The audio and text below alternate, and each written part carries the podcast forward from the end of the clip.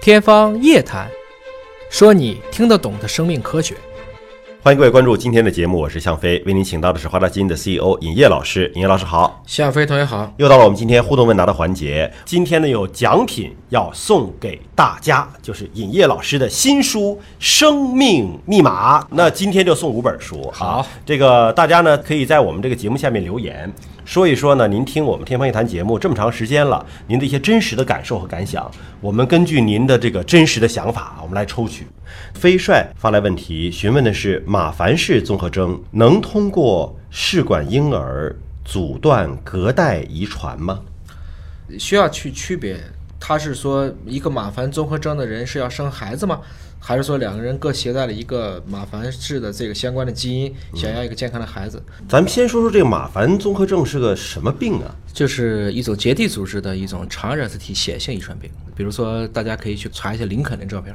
现在就高度怀疑林肯他就是一个马凡综合症的患者，是脸又瘦又长，个子很高，显著高于常人，然后手呢特别像这种蜘蛛侠，啊嗯啊，第一个指节呢一般都很大，也很长很大的手，很长很大，对的，所以因为它是啊常显，这就比较麻烦。常显的意思是两条染色体，只要其中一条染色体携带这个基因，它就会表现出病症。对，是这个样子。那只能找完全不含这个基因的女性来结婚才有可能生。他也未，必这就是个男性啊，他也可能这是个女性啊。那他就找完全正常的男性来结婚。但是如果说她女性本身是马凡的患者，嗯，因为我们知道说马凡它会对这个心脑血管是有一个很强的一种负担作用的，嗯，即使是我找了一个父系完全健康的话，但是在怀孕的过程中，女性也会承担一个非常大的一个风险，压力，会使她这马凡综合征变得很严重，嗯，所以这种情况下呢，这个还是要区别清楚。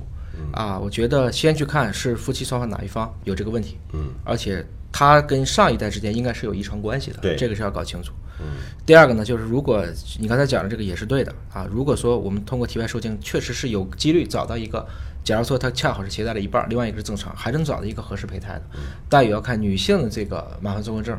这个马凡综合症呢，它也分成这个完全性和不完全性，还要去辨别一下它到底是不是适合，还能够去受孕。能够自然的生产，对哎吧？因为你的血压呀，各方面的心脏的负荷呀，很可能会受到影响。对，它平均的寿命都不长，绝大部分可能都在五十岁左右，很多人都会伴随着其他的一些心脑血管疾病，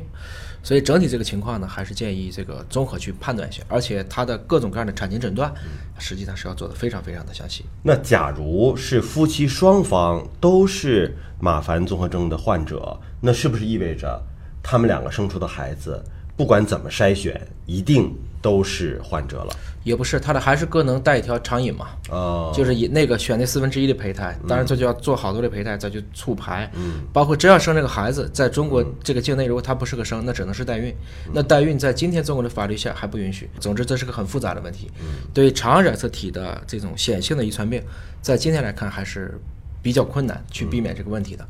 换言之呢，如果说以后的像我们的基因编辑技术，大家在临床实验也清楚了，基因位点也清楚了，那可能会是这类疾病的未来的一个符合伦理和技术发展的一个方向。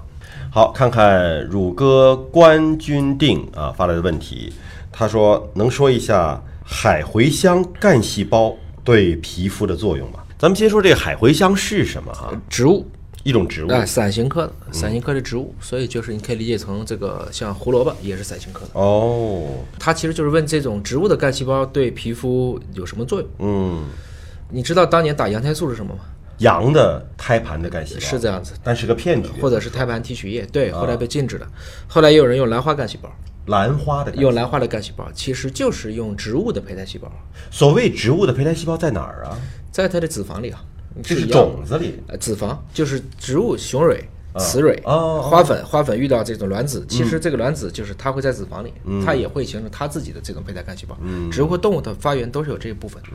一部分人认为可能植物的干细胞还是有修复作用的。所以这个过程中呢，你说海茴香是不是一种很重要的这种药用植物呢？那对，这个在法国药典里就有相关的记载。嗯但是不是这种植物的干细胞对人的皮肤会有作用呢？我认为至少有营销的成分。嗯，我不敢说它一定有效，但是我能确保着它一定有营销的成分。嗯，因为现在大家特别喜欢再拿到国外的一些物种，然后就给它编出一个很莫名其妙的词，然后把价格卖得很高。各种稀奇古怪的，呃，一说是法国的呀，什么是哪里的就，价格就卖的贵了。呃，海茴香这是其中一个，啊还有一种什么呢？说是什么法国还是美国哪个地方的松树，然后用它的树皮呀、俄罗斯松针呐、俄俄罗斯提取出的一些东西，啊，用西伯利亚什么，这我们经常会遇到这样的有问题用吗？那些不是，我觉得就是这样子，你就说一些，比如说，在这个鲁迅当时这个在仙台怎么说的？呃，有一棵枣树，还有另外一棵也是枣树。他说的是这个在南方随处可见的芦荟，嗯，到了北方便被请去温室，嗯，妾美且名曰龙舌兰，嗯哦呃所以就是这个意思。这个东西在当地可能大家不觉得怎么样，但嗯是搬到了新一个地方，外来的和尚会念经，外来的植物能做化妆品，嗯，也可能在法国，就是街边儿都都到处随处可见。它就是长在海岸上海的，岸线海岸线上的，嗯海对，岸线嗯所以我相信它抗逆性是比较强的。做药用植物也是 OK 的，但是夸大这功用一定是不对的。我觉得至少有营销成分在里面。嗯，好了，那今天的朋友们的互动问答就暂时先告一个段落了。呃，想了解更多生命科学知识，可以关注“尹哥聊基因”的微信公众号。如果您有更多的问题，也可以在我们的节目平台留言，我们会啊、呃每周挑选出来向尹烨老师请教。下期节目时间我们再会。